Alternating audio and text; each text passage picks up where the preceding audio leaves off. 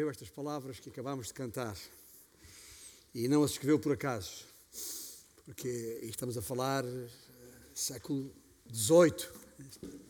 John Newton, próximo ano, fará, ou cumprir-se-ão, uh, 300 anos sobre o seu nascimento. Muito tempo já. Mas a, a, a mensagem deste homem temente a Deus mantém-se e ecoa através dos séculos até o dia de hoje. E damos glória a Deus por isso, porque essa graça nos alcançou, apesar das circunstâncias.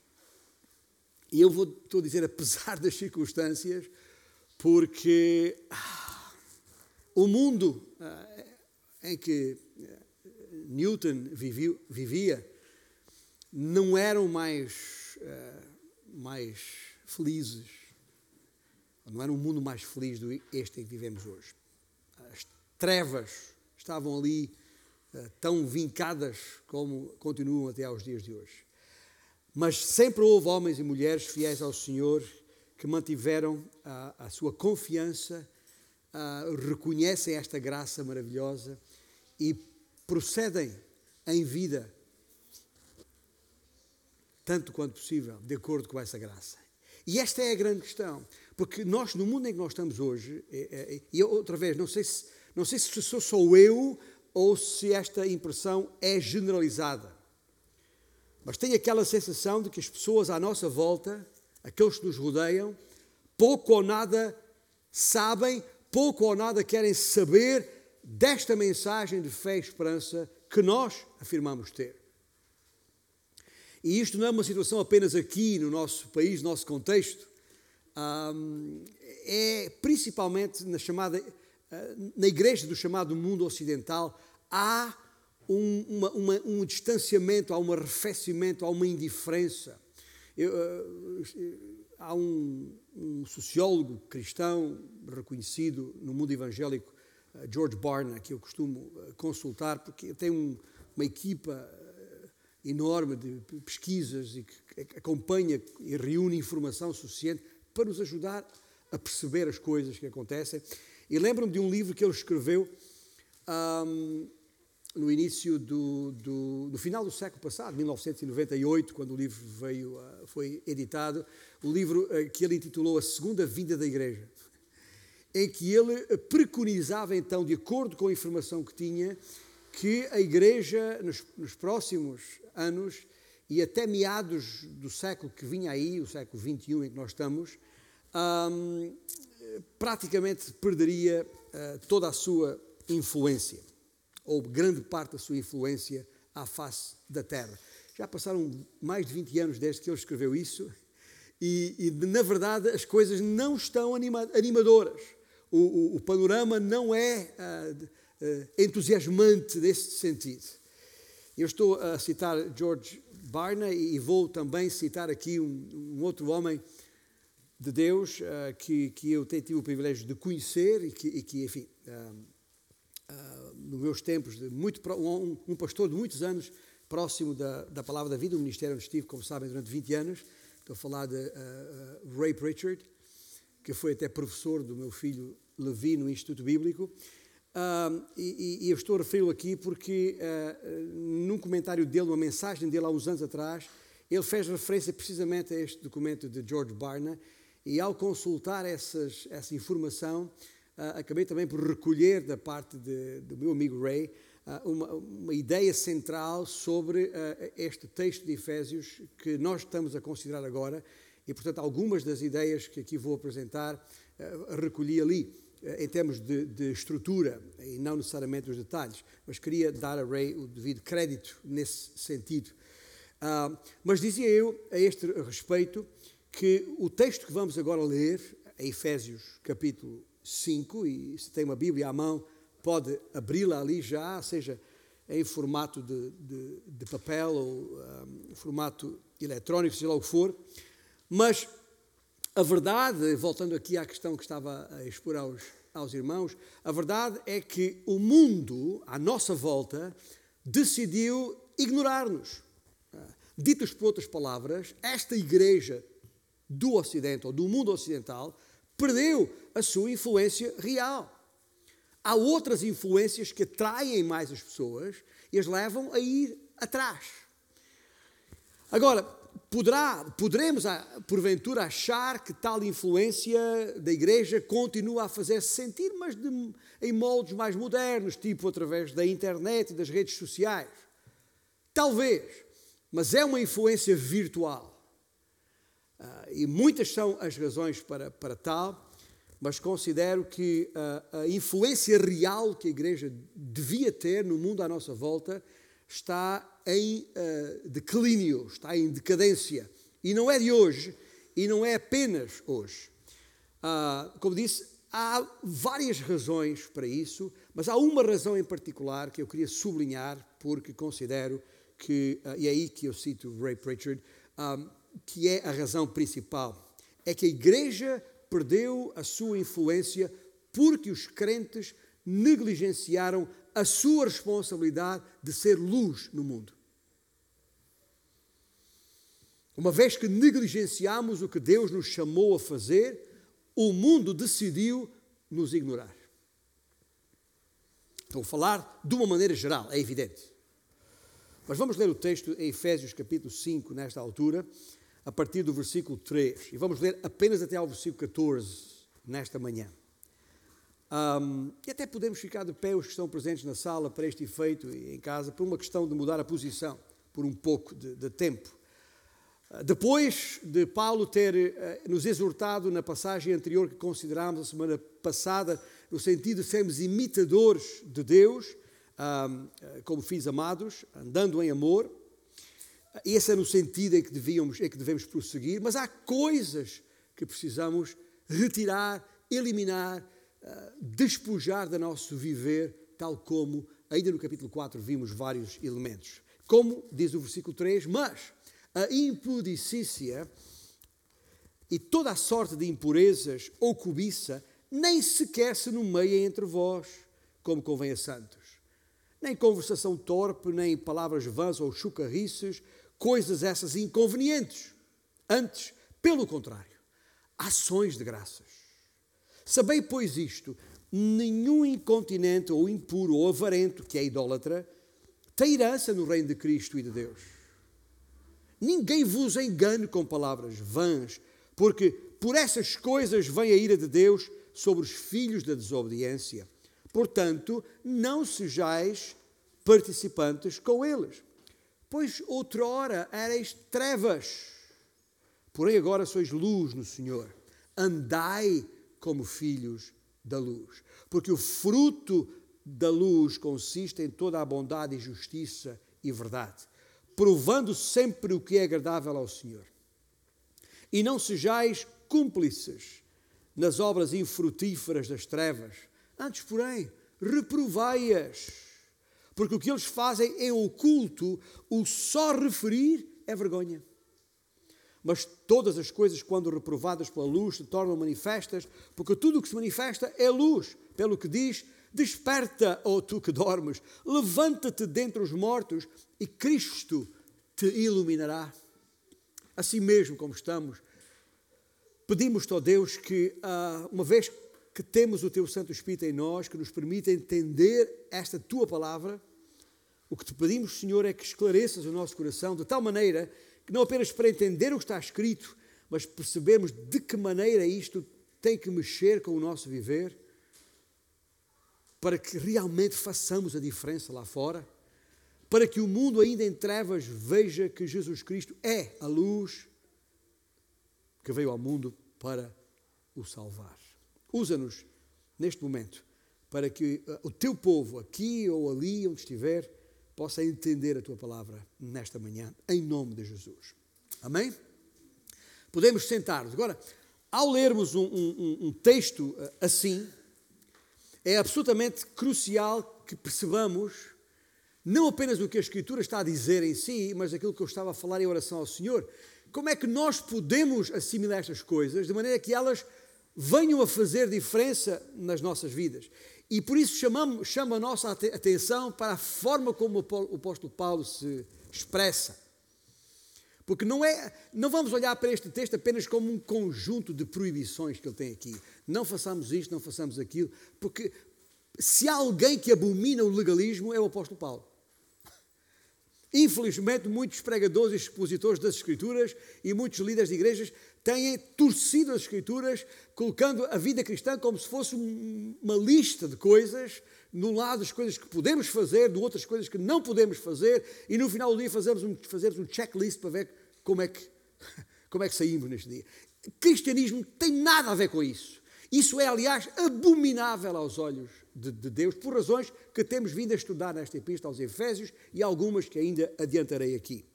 Mas a verdade é que é, é, há proibições. Não podemos tapar o sol com uma peneira. Há proibições nas Escrituras que são inequívocas, onde o Senhor diz: Não quero que façam isto, não vivamos desta forma, porque isto é abominável aos olhos do Senhor. Quer dizer, o Senhor não se agrada disso, entristece o Senhor, não é a razão do nosso viver. E por isso, quando olhamos para qualquer proibição no contexto da vida cristã, temos sempre que perceber que uh, as proibições só fazem sentido no nosso viver se forem entendidas à luz do Evangelho. O Evangelho que ouvimos da graça de Deus, que onde, quando percebemos, porque os nossos olhos foram iluminados pelo Espírito Santo, que uh, Cristo veio para nos salvar entendemos a razão por que ele veio a esse mundo. Foi à cruz do Calvário tomar o teu lugar, o meu lugar. Nós que somos pecadores, nós que merecíamos ter sido crucificados. E o Senhor tomou o nosso lugar na cruz, porque, sendo Deus, o seu sacrifício seria perfeito e com efeitos perfeitos na nossa vida. E por isso hoje estamos aqui com a certeza da vida eterna, não porque nós o mereçamos, mas por causa dos seus méritos. Os méritos de Cristo nós continuamos a não merecer. Por isso que falamos e cantamos sobre a graça de Deus. A graça que nos alcançou é, é, é de graça, porque nós não merecemos. Porque nós somos uma desgraça, em rigor.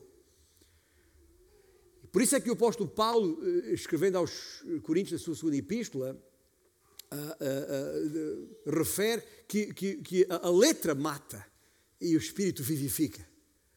Porque não vale a pena tentar perceber a letra, onde estão algumas proibições, sem perceber o espírito por detrás delas. E isto é a verdade que está escrita na palavra de Deus, quer nós a percebamos, quer não, quer nós a consigamos eliminar do nosso viver ou não. Ainda é a verdade. E tentar corrigir as nossas vidas pelas vias morais, pela, pela via da moralidade, à parte do Evangelho, não adianta, não vamos a lado nenhum. Por isso, nesta manhã, peço a, a vossa máxima atenção, não apenas para o que o apóstolo Paulo proíbe, todo tipo de imoralidade, cobiça e leviandade que aqui está exposto, mas a maneira como ele nos motiva nesse sentido. Quando escreveu a esta jovem igreja, ou ao conjunto de igrejas ali na região de Éfeso, Paulo sabia que aquela igreja, naquele lugar, era uma autêntica ilha de luz numa cidade em trevas. Como é que um punhado de crentes poderia fazer a diferença numa metrópole cosmopolita daquela envergadura? Éfeso era a segunda mais importante cidade do Império Romano, 250 mil habitantes. À época era um, uma grande cidade. E essa é a resposta que Paulo procura nos ajudar a perceber aqui na sua epístola. A nós hoje aqui, nesta grande cidade do Porto, nesta, nesta grande metrópole que tem não 250 mil, mas 1 milhão e 200 mil pessoas, pelo menos. Somos luz, temos de viver como tal. E temos que deixar a luz que é Cristo brilhar em nós, mesmo que o mundo não goste, mesmo que isso incomode muita gente. Porque a função da luz é dissipar as trevas.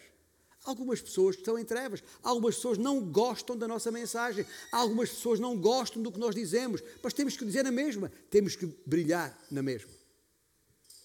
E isso tem a ver, por isso o apóstolo Paulo exorta, a, a, a, através de Tito, as igrejas sobre a importância de, de, das nossas vidas serem, ou de ornar, ornar, ornamentar o Evangelho, a nossa palavra da pregação, com vidas em condições.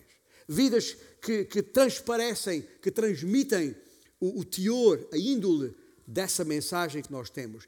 Com, temos que ter os enfeites certos na nossa vida, daí o título que, que dei à mensagem, os enfeites e os efeitos dessa luz em nós. Porque quando a pessoa está enfeitada em condições, as pessoas sentem-se bem. Estão bem, não têm dificuldade nenhuma em sair e falar, mesmo que as pessoas não gostem. A pessoa não tem dificuldade em se apresentar, em aparecer com, a, a, a, levantando a sua voz a respeito de Cristo Jesus.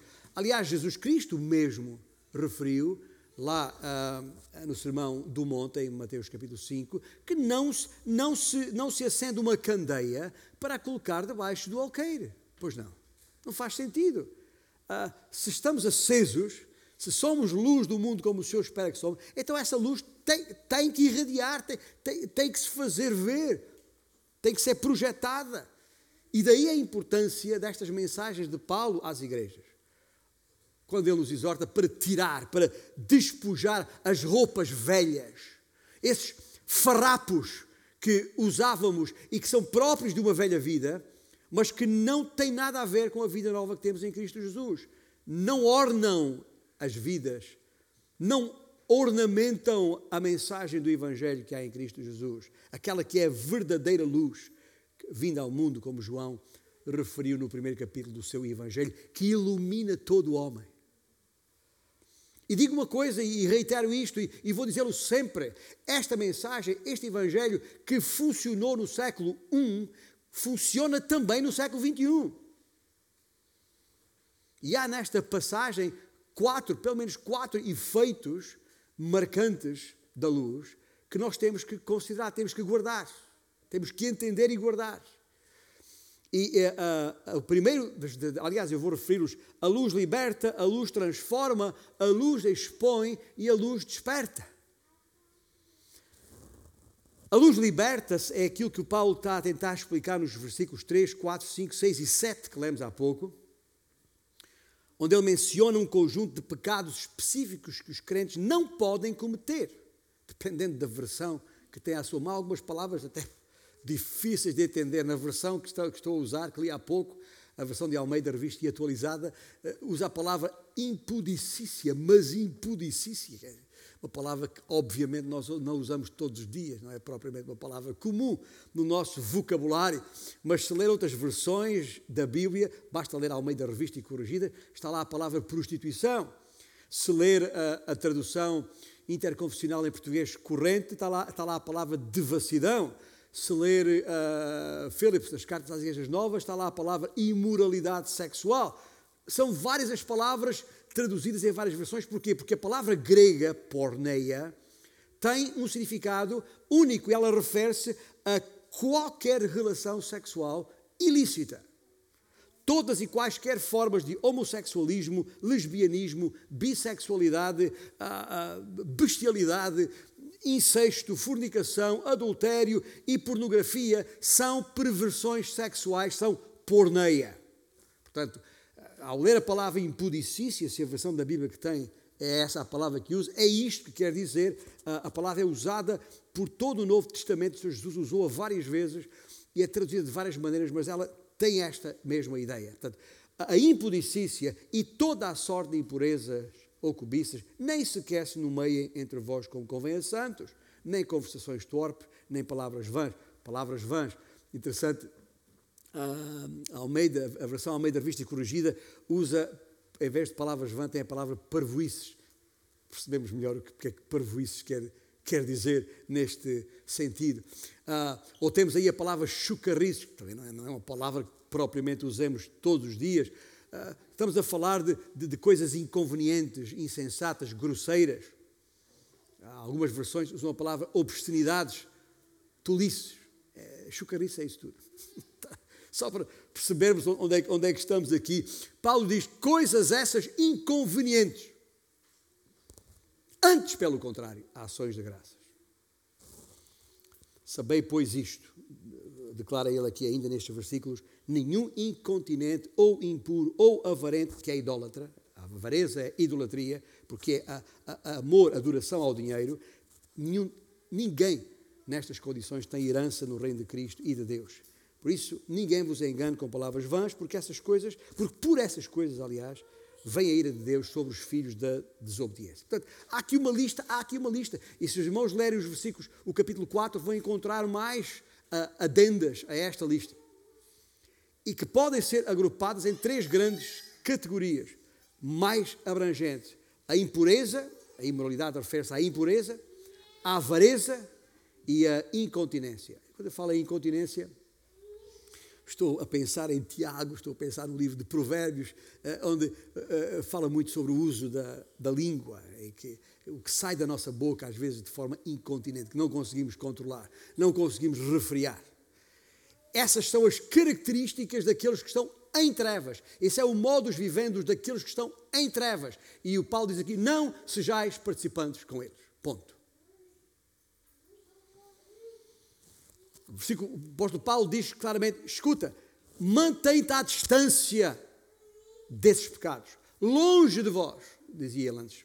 Ou seja, nós temos de, de nos libertar desse colete de forças, porque não, não, não se ajusta ao nosso corpo. Paulo diz: não convém a santos, que é o que nós somos já agora, ou não? Às vezes esquecemos disso. Este que vos fala se não, é o Santo António. Verdade.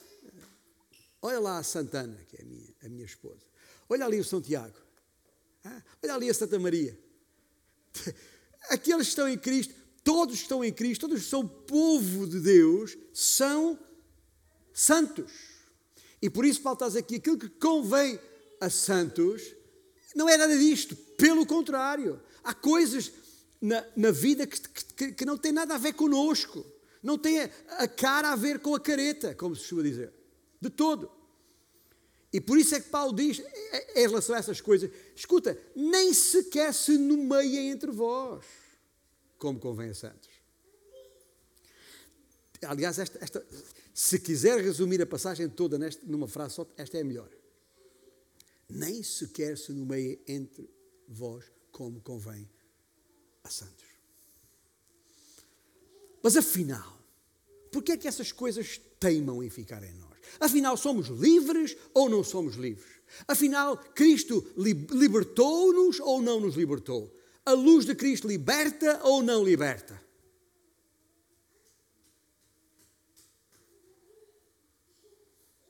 E esta é que é a questão fulcral. Sim, liberta. Liberta no sentido em que nós não somos mais escravos do pecado.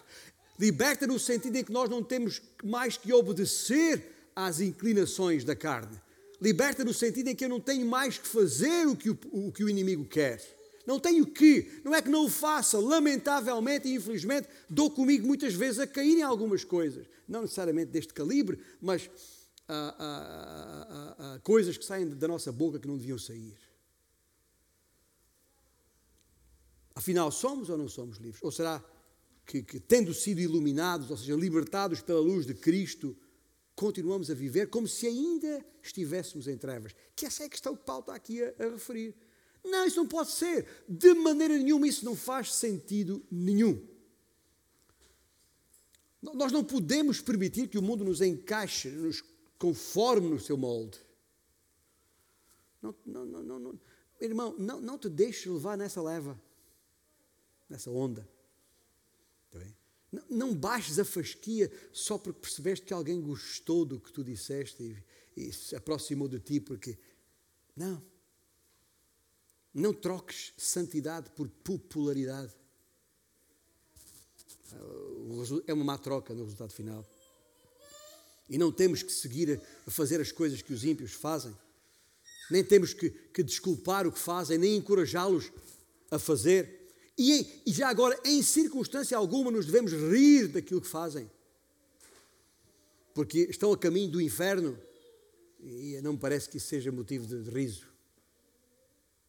Aliás, é, é precisamente essa a razão porque ele tem esta expressão aqui no, no, no, no, no versículo 5, ele nos lembra que o, o, a, respeito do destino final desses que vivem assim, quando diz ah, ah, ah nenhum tem herança no reino de Cristo e de, e de Deus. E esta mensagem é, primeiramente, para mim mesmo, já agora. Está bem?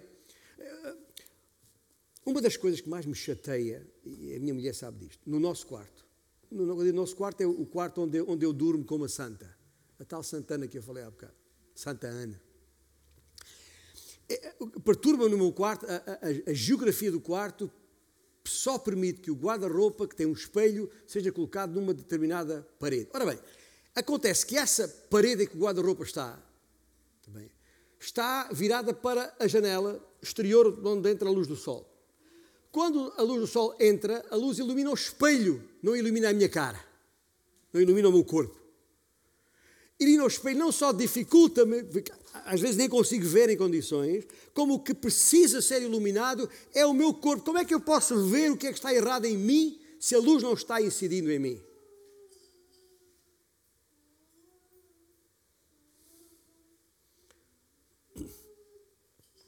Se a luz estivesse incidindo em mim, era muito mais fácil ver as minhas imperfeições ao espelho.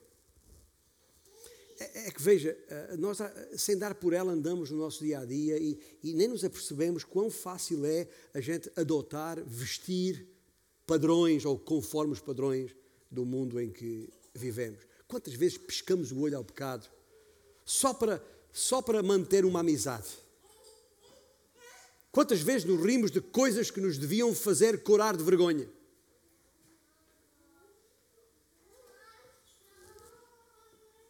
Quão fácil é esquecer qual é o nosso destino final e de o deles, estes que Paulo refere aqui no versículo 5, que são uh, uh, os impuros, os idólatras, uh, etc. É a razão porque ele nos lembra isto. Aliás, é isto que está aqui não é um aviso a nós para nos portarmos bem, tipo, olha, se vocês não se portarem bem, vão para o inferno. Nenhuma condenação há para os que estão em Cristo Jesus. Isso, já não é problema para, para, para nós. Mas é um aviso para lembrar aqui, de maneira inequívoca, qual é o fim daqueles que ainda permanecem em trevas, cujas vidas ainda não foram iluminadas pela luz que é Cristo Jesus. É para nos lembrar isso. É para nos lembrar porque é que precisamos de ser luz. Porque é que precisamos de projetar a luz que é Cristo neste mundo em trevas? Aliás, Jesus mesmo João capítulo 3, versículo 3, deixou isto claro. Também quando disse, em verdade, disse Jesus, em verdade, em verdade te digo se alguém não nascer de novo, não pode ver o reino de Deus.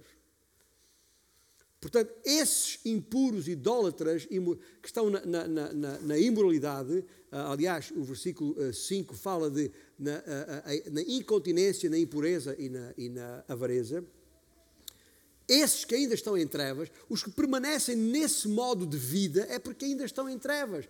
É impossível uh, estar em Cristo e permanecer nesse tipo de, de vida é porque ainda são velhas criaturas, é porque ainda não nasceram de novo, porque é o novo nascimento que nos tira das trevas e do inferno e não o cumprimento desta ou daquela lei. Aliás, convidar a propósito ler o que Paulo escreveu aos Romanos no capítulo 6 da, desta sua epístola, lá nos versículos 17 e, e 18 de Romanos capítulo 6, quando ele diz: Mas graças a Deus,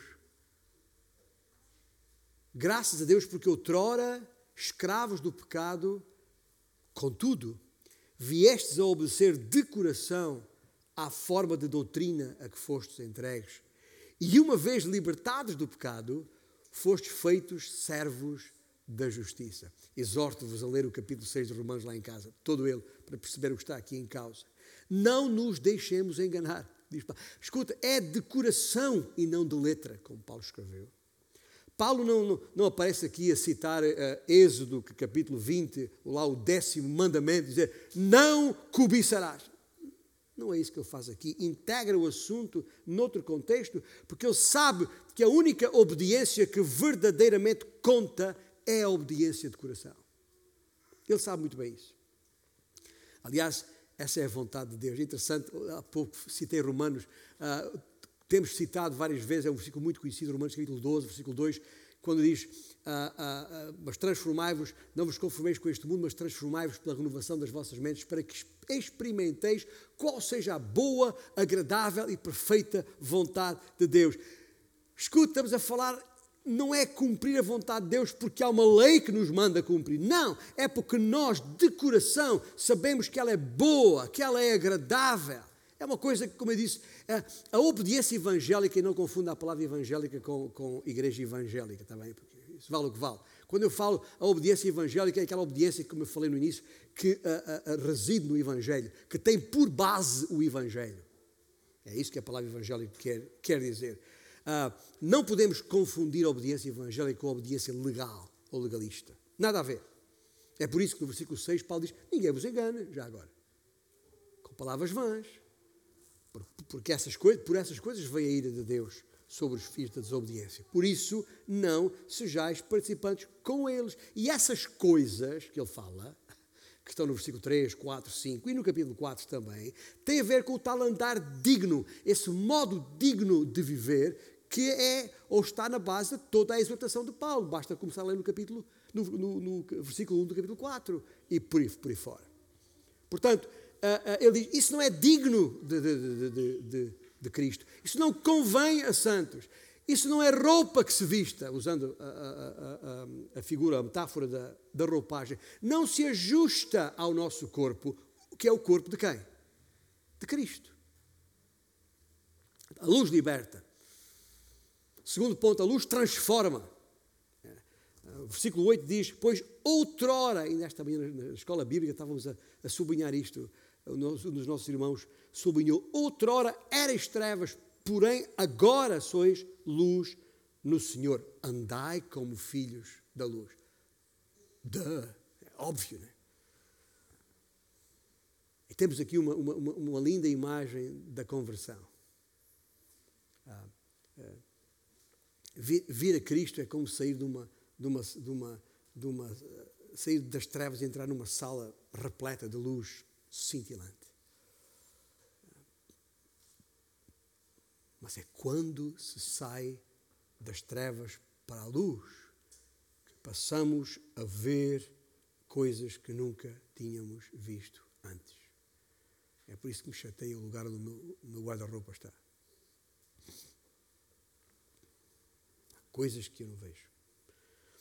Mas agora, é o que está a dizer aqui, há o outrora e há o agora. Hum? Agora há coisas que, enquanto em trevas, eu fazia porque me apetecia, porque eu queria, sabia-me bem. Mas agora, na luz, há que limpar todas as obras próprias das trevas para passar a ter um estilo de vida próprio de um filho da luz. É isso que o versículo 9 se refere, aquele parênteses está ali, porque o fruto da luz consiste em toda a bondade e justiça e verdade. Bondade que tem a ver com a maneira como tratamos os outros, a justiça que refere-se a, a, uma, a, uma, vida em obediência àquilo que é justo, que é o Senhor, e a verdade que, que, que, que requer de nós uma vida de integridade. A luz transforma. Temos agora um novo alvo de vida, como no versículo 10, Paulo, provando sempre o que é agradável ao Senhor. É isso que nós queremos, agradar ao Senhor. Essa é a razão do nosso viver, ou então não chamemos Senhor, chamemos outra coisa qualquer. Ou seja, eu já não posso fazer aquilo que me sabe bem. Eu já não posso desculpar-me com aquela, ah, mas toda a gente faz. É onda, é in. Né? Eu já não posso dizer, ah, quero lá saber do que os outros pensam sobre isto e às vezes nós caímos nesse, nesse, nesse, nesse erro.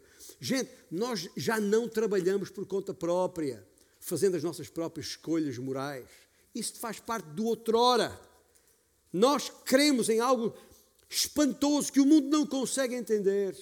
Cremos que há um Deus nos céus que falou através da Sua palavra, que é a nossa autoridade e que Ele tem o direito absoluto de determinar as nossas escolhas morais, incluindo o que dizemos, o que comemos ou bebemos, com quem vamos para a cama, ou como devemos conduzir os nossos negócios, ou como gastamos o nosso dinheiro e todas as escolhas que fazemos na vida. Ele tem esse direito porque Ele nos comprou, somos propriedade sua, ou então não somos.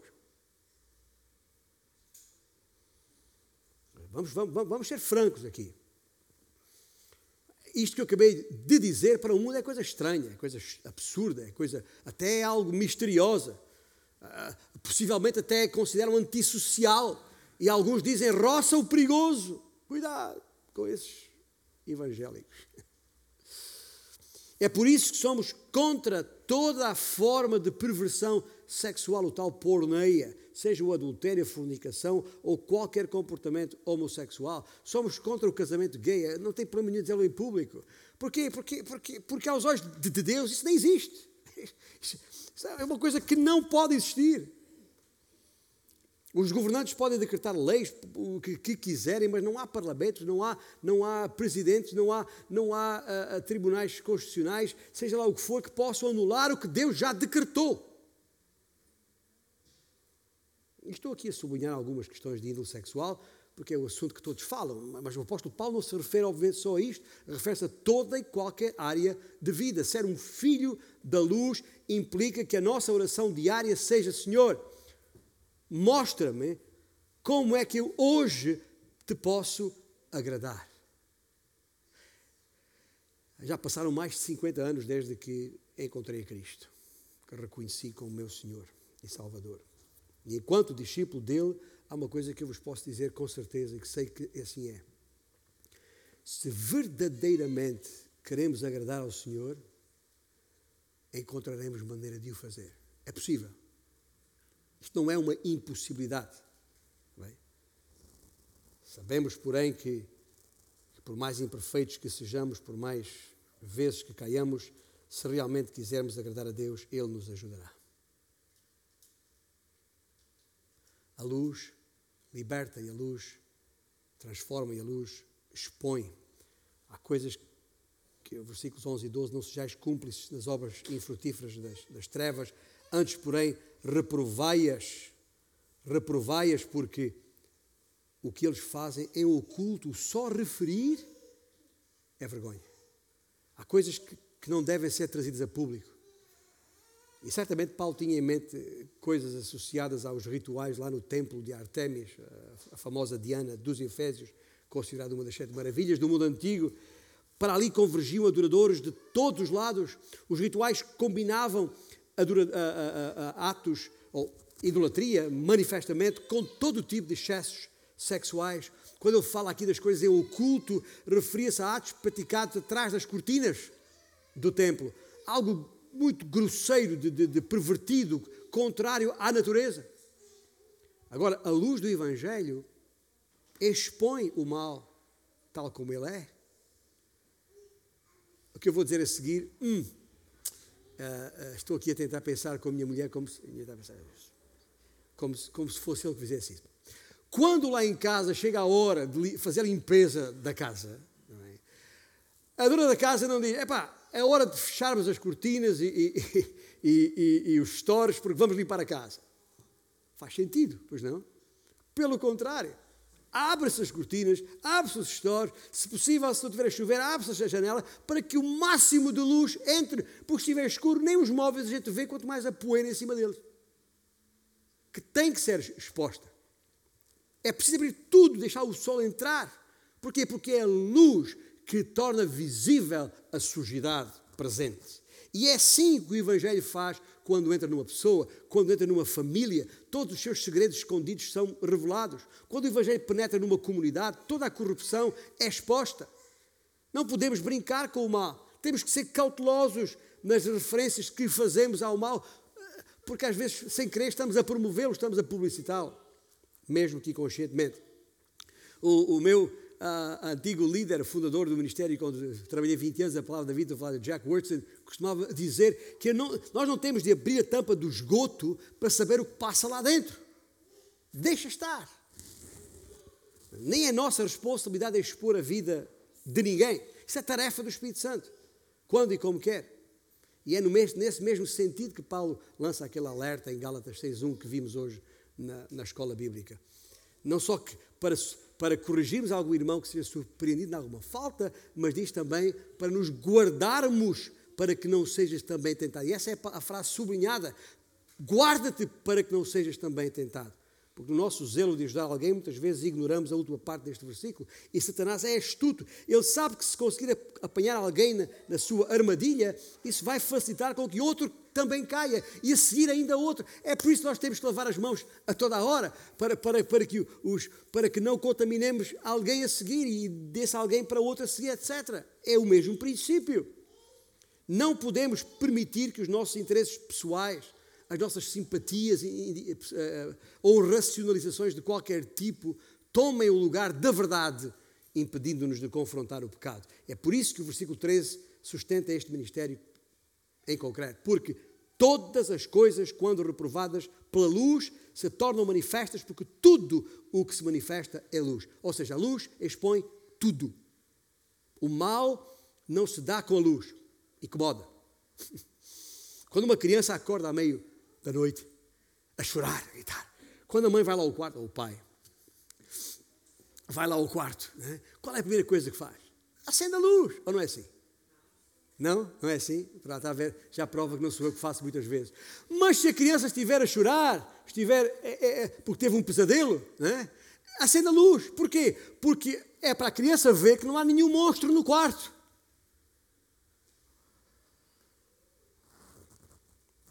Com a chegada da luz, a criança para de chorar. E se aplicarmos isso ao domínio espiritual, então isso dá para perceber o que é, o que, é que está aqui em, em causa. E, e, e, não, vou, não, vou, não, não vale a pena tentar. As pessoas lá fora não gostam disto. Isto, nós estamos a, isto que eu estou a falar aqui é um discurso, é uma mensagem que o mundo lá fora não gosta de ouvir. Por isso é que nos chamam de, de, de fundamentalistas e não sei o quê, não sei o que mais.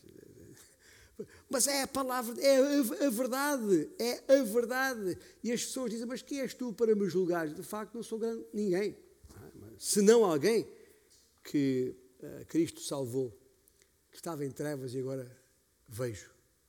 Estava cego e agora vejo, como dizia o cego. E o Senhor me deu essa responsabilidade de sair e contar a todos aquilo que aconteceu na minha vida. Uh, por natureza, Deus é luz. E quando essa luz brilha através da vida de alguém, qualquer um de nós, cuja vida reflete o brilho que há em Cristo Jesus, o pecador lá fora é confrontado com a, a pura luz da santidade de Deus, pela palavra de Deus, a tal espada de dois gumes que o, que o, o autor aos Hebreus capítulo 4 refere, que penetra até ao mais profundo do ser, expondo todas as mentiras, revelando todo o engano que possa haver no coração humano. Mas o problema, o problema é que o corte do fio da espada dói. E não admira que as pessoas não gostem desse tipo de pregação. E já o dissemos, e repito, a verdade dói e vai doer muito antes de curar. Há de curar, a verdade sempre cura, só que primeiro dói. E dói muito. Isso aplica-se a qualquer um, a começar por nós que estamos em Cristo Jesus. Que a mesma luz que expõe os males da sociedade também expõe a nossa hipocrisia, ou não? os nossos pecados secretos, o nosso orgulho, as nossas ambições pecaminosas, os nossos desejos sexuais ilícitos, o nosso amor ao dinheiro, a nossa necessidade de poder e de reconhecimento público ou qualquer outro ídolo que esteja anichado no nosso coração. A última frase do versículo 13 sugere que a luz, de facto, tem poder transformador lendo em, em, nas cartas às igrejas novas, na paráfrase de Phillips, ele, este versículo escreveu assim, traduziu assim, é mesmo possível, aliás já sucedeu convosco, que a luz transforme em luz aquilo que ilumina. As trevas só conseguem produzir mais trevas. Mas a luz pode transformar as trevas em luz. Quando Deus acende a sua luz na vida de alguém, as trevas vão-se de vez, definitivamente. Só que muitos crentes estão ainda como se estivessem em trevas. O seu andar de vida não tem deixado a luz de Cristo brilhar. Quase não se consegue distinguir o viver dele do viver do incrédulo. E é preciso sair dessa letargia. Fui ao dicionário ver o que esta palavra quer dizer, é um termo médico. Em medicina, letargia define-se por um estado patológico de sono profundo. É uma doença. Patologia é uma doença. É preciso sair desse estado de letargia para que Cristo te abençoe, Cristo te permita brilhar, iluminar a vida daqueles que te rodeiam. Há que sair desse coma espiritual. Pelo que diz, versículo 14, e finalmente, desperta, ó tu que dormes. Levanta-te dentre os mortos e Cristo te iluminará. A luz desperta. Ora, isto é uma coisa. Escuta, isto para um homem fazer é uma impossibilidade. Nenhum homem pode, uma vez morto, se pode acordar por si mesmo. Não vale a pena a gente pensar, vou ali ao Hospital de São João, ao Hospital de Santo António, que seja, vou lá à morgue, que nestes dias andam muito movimentadas, ah, lamentavelmente. Vou lá e vou gritar para os frigoríficos: opa, estás aí morto já há tempo demais, sai cá para fora. Estou a dizer isto porque se eu me pusesse a gritar uma coisa destas numa morgue do Hospital de São João, Hospital de Santo António, o que é que acontecia? Chamariam alguém de outro hospital, tipo Conde Ferreira ou Magalhães Lemos, para tratar do meu caso. Há qualquer, coisa, há qualquer coisa que não está bem ali. Não é normal, isto não acontece. O homem não pode voltar à vida por si mesmo, de maneira nenhuma. Toda a gente sabe que uma vez morto, ninguém volta à vida por sua própria uh, uh, iniciativa. Alguém terá de o reanimar. E tem que ser um poder exterior, de fora lhe pode devolver a vida. E quando a luz do Evangelho entra na pessoa, acorda-a da sua morte espiritual e a conduz a Jesus. Isso é a conversão, isso é a salvação, isso é o novo nascimento, esse é o poder transformador do Evangelho com a entrada de Jesus Cristo na vida. É isto que esta passagem nos mostra. E se queremos fazer a diferença no mundo aí fora, se queremos que o mundo, ainda que reaja mal, ainda que não concorde connosco, mas pelo menos acorde, para uma realidade espiritual, então nós temos que brilhar. Nós temos que deixar Cristo brilhar em nós. A luz que é Cristo tem que sair de nós. A luz, primeiro, a, a, a, nos ilumina e liberta das trevas. Depois, nos ilumina e transforma das trevas para a luz. Depois, em terceiro lugar, ilumina a nossa vida e a luz dissipa as trevas, expondo todo o, o, o, o mal ativo ou que estava em atividade no escuro. E finalmente a luz desperta aqueles adormecidos, levantando dentre os mortos. Por isso, Paulo não se envergonhava do Evangelho. Daqui a pouco vamos concluir com, com mais um cântico antes de sairmos por aí. Mas Paulo não se envergonhava do Evangelho, pois sabia do seu poder para a salvação de todo aquele que crê, seja quem for. E se ao testemunhares aí fora aos teus amigos sobre Jesus e os teus amigos se zangarem contigo, ficarem chateados contigo, não te surpreendas. A fúria deles é a evidência do impacto da luz nas suas vidas. Vão reagir. É, é como quando a gente está no escuro e de repente vê uma luz, não, fica, reagimos, os nossos olhos não conseguem abrir-se em condições. E uma reação desse tipo de, de, de, de raiva pode mostrar que a verdade que proclamamos causou alguma reação uh, na pessoa em causa. Portanto, não entremos em pânico, porque é para isso que o Senhor nos chamou. É para tempos como estes, numa sociedade decadente, que nós fomos chamados. Estamos diante de uma magnífica oportunidade. Não vale a pena entrar em pânico. Como disse, fomos feitos para tempos como este. Quanto mais escura for a noite, quanto mais escura for a noite, maior fulgor terá a luz. É precisamente quando o mundo se apresenta no seu pior que a igreja se tem que apresentar no seu melhor. Mas que ninguém nos engane, isso não será fácil. Bem, porque o mundo não quer saber da luz. Aliás, o mundo nem sabe que dela precisa. Desesperadamente. Somos nós que o temos que dizer. Nós não fomos salvos para salvar o mundo, gente. Só Deus pode salvar. Só Deus pode dizer: sai daí para fora. Lá numa morga, onde quer que seja. Mas fomos chamados para fazer a diferença. Não podemos fazer tudo, mas podemos fazer alguma coisa. Temos que fazer o que há para fazer. Eu vou concluir com uma, uma história. Uma história que há bocado falei em Newton há, há 300 anos, agora uma história que, um pouco mais recente que, que, começa no princípio do século XIX, uh, do século XVIII. Não, disse bem, do século XIX. 200 anos atrás. 200 anos atrás. Lembra-se lembra dos acendedores de luz na rua, na iluminação pública? Uma história que, que, que chamou a minha atenção também quando li uh, de Ray Pritchard.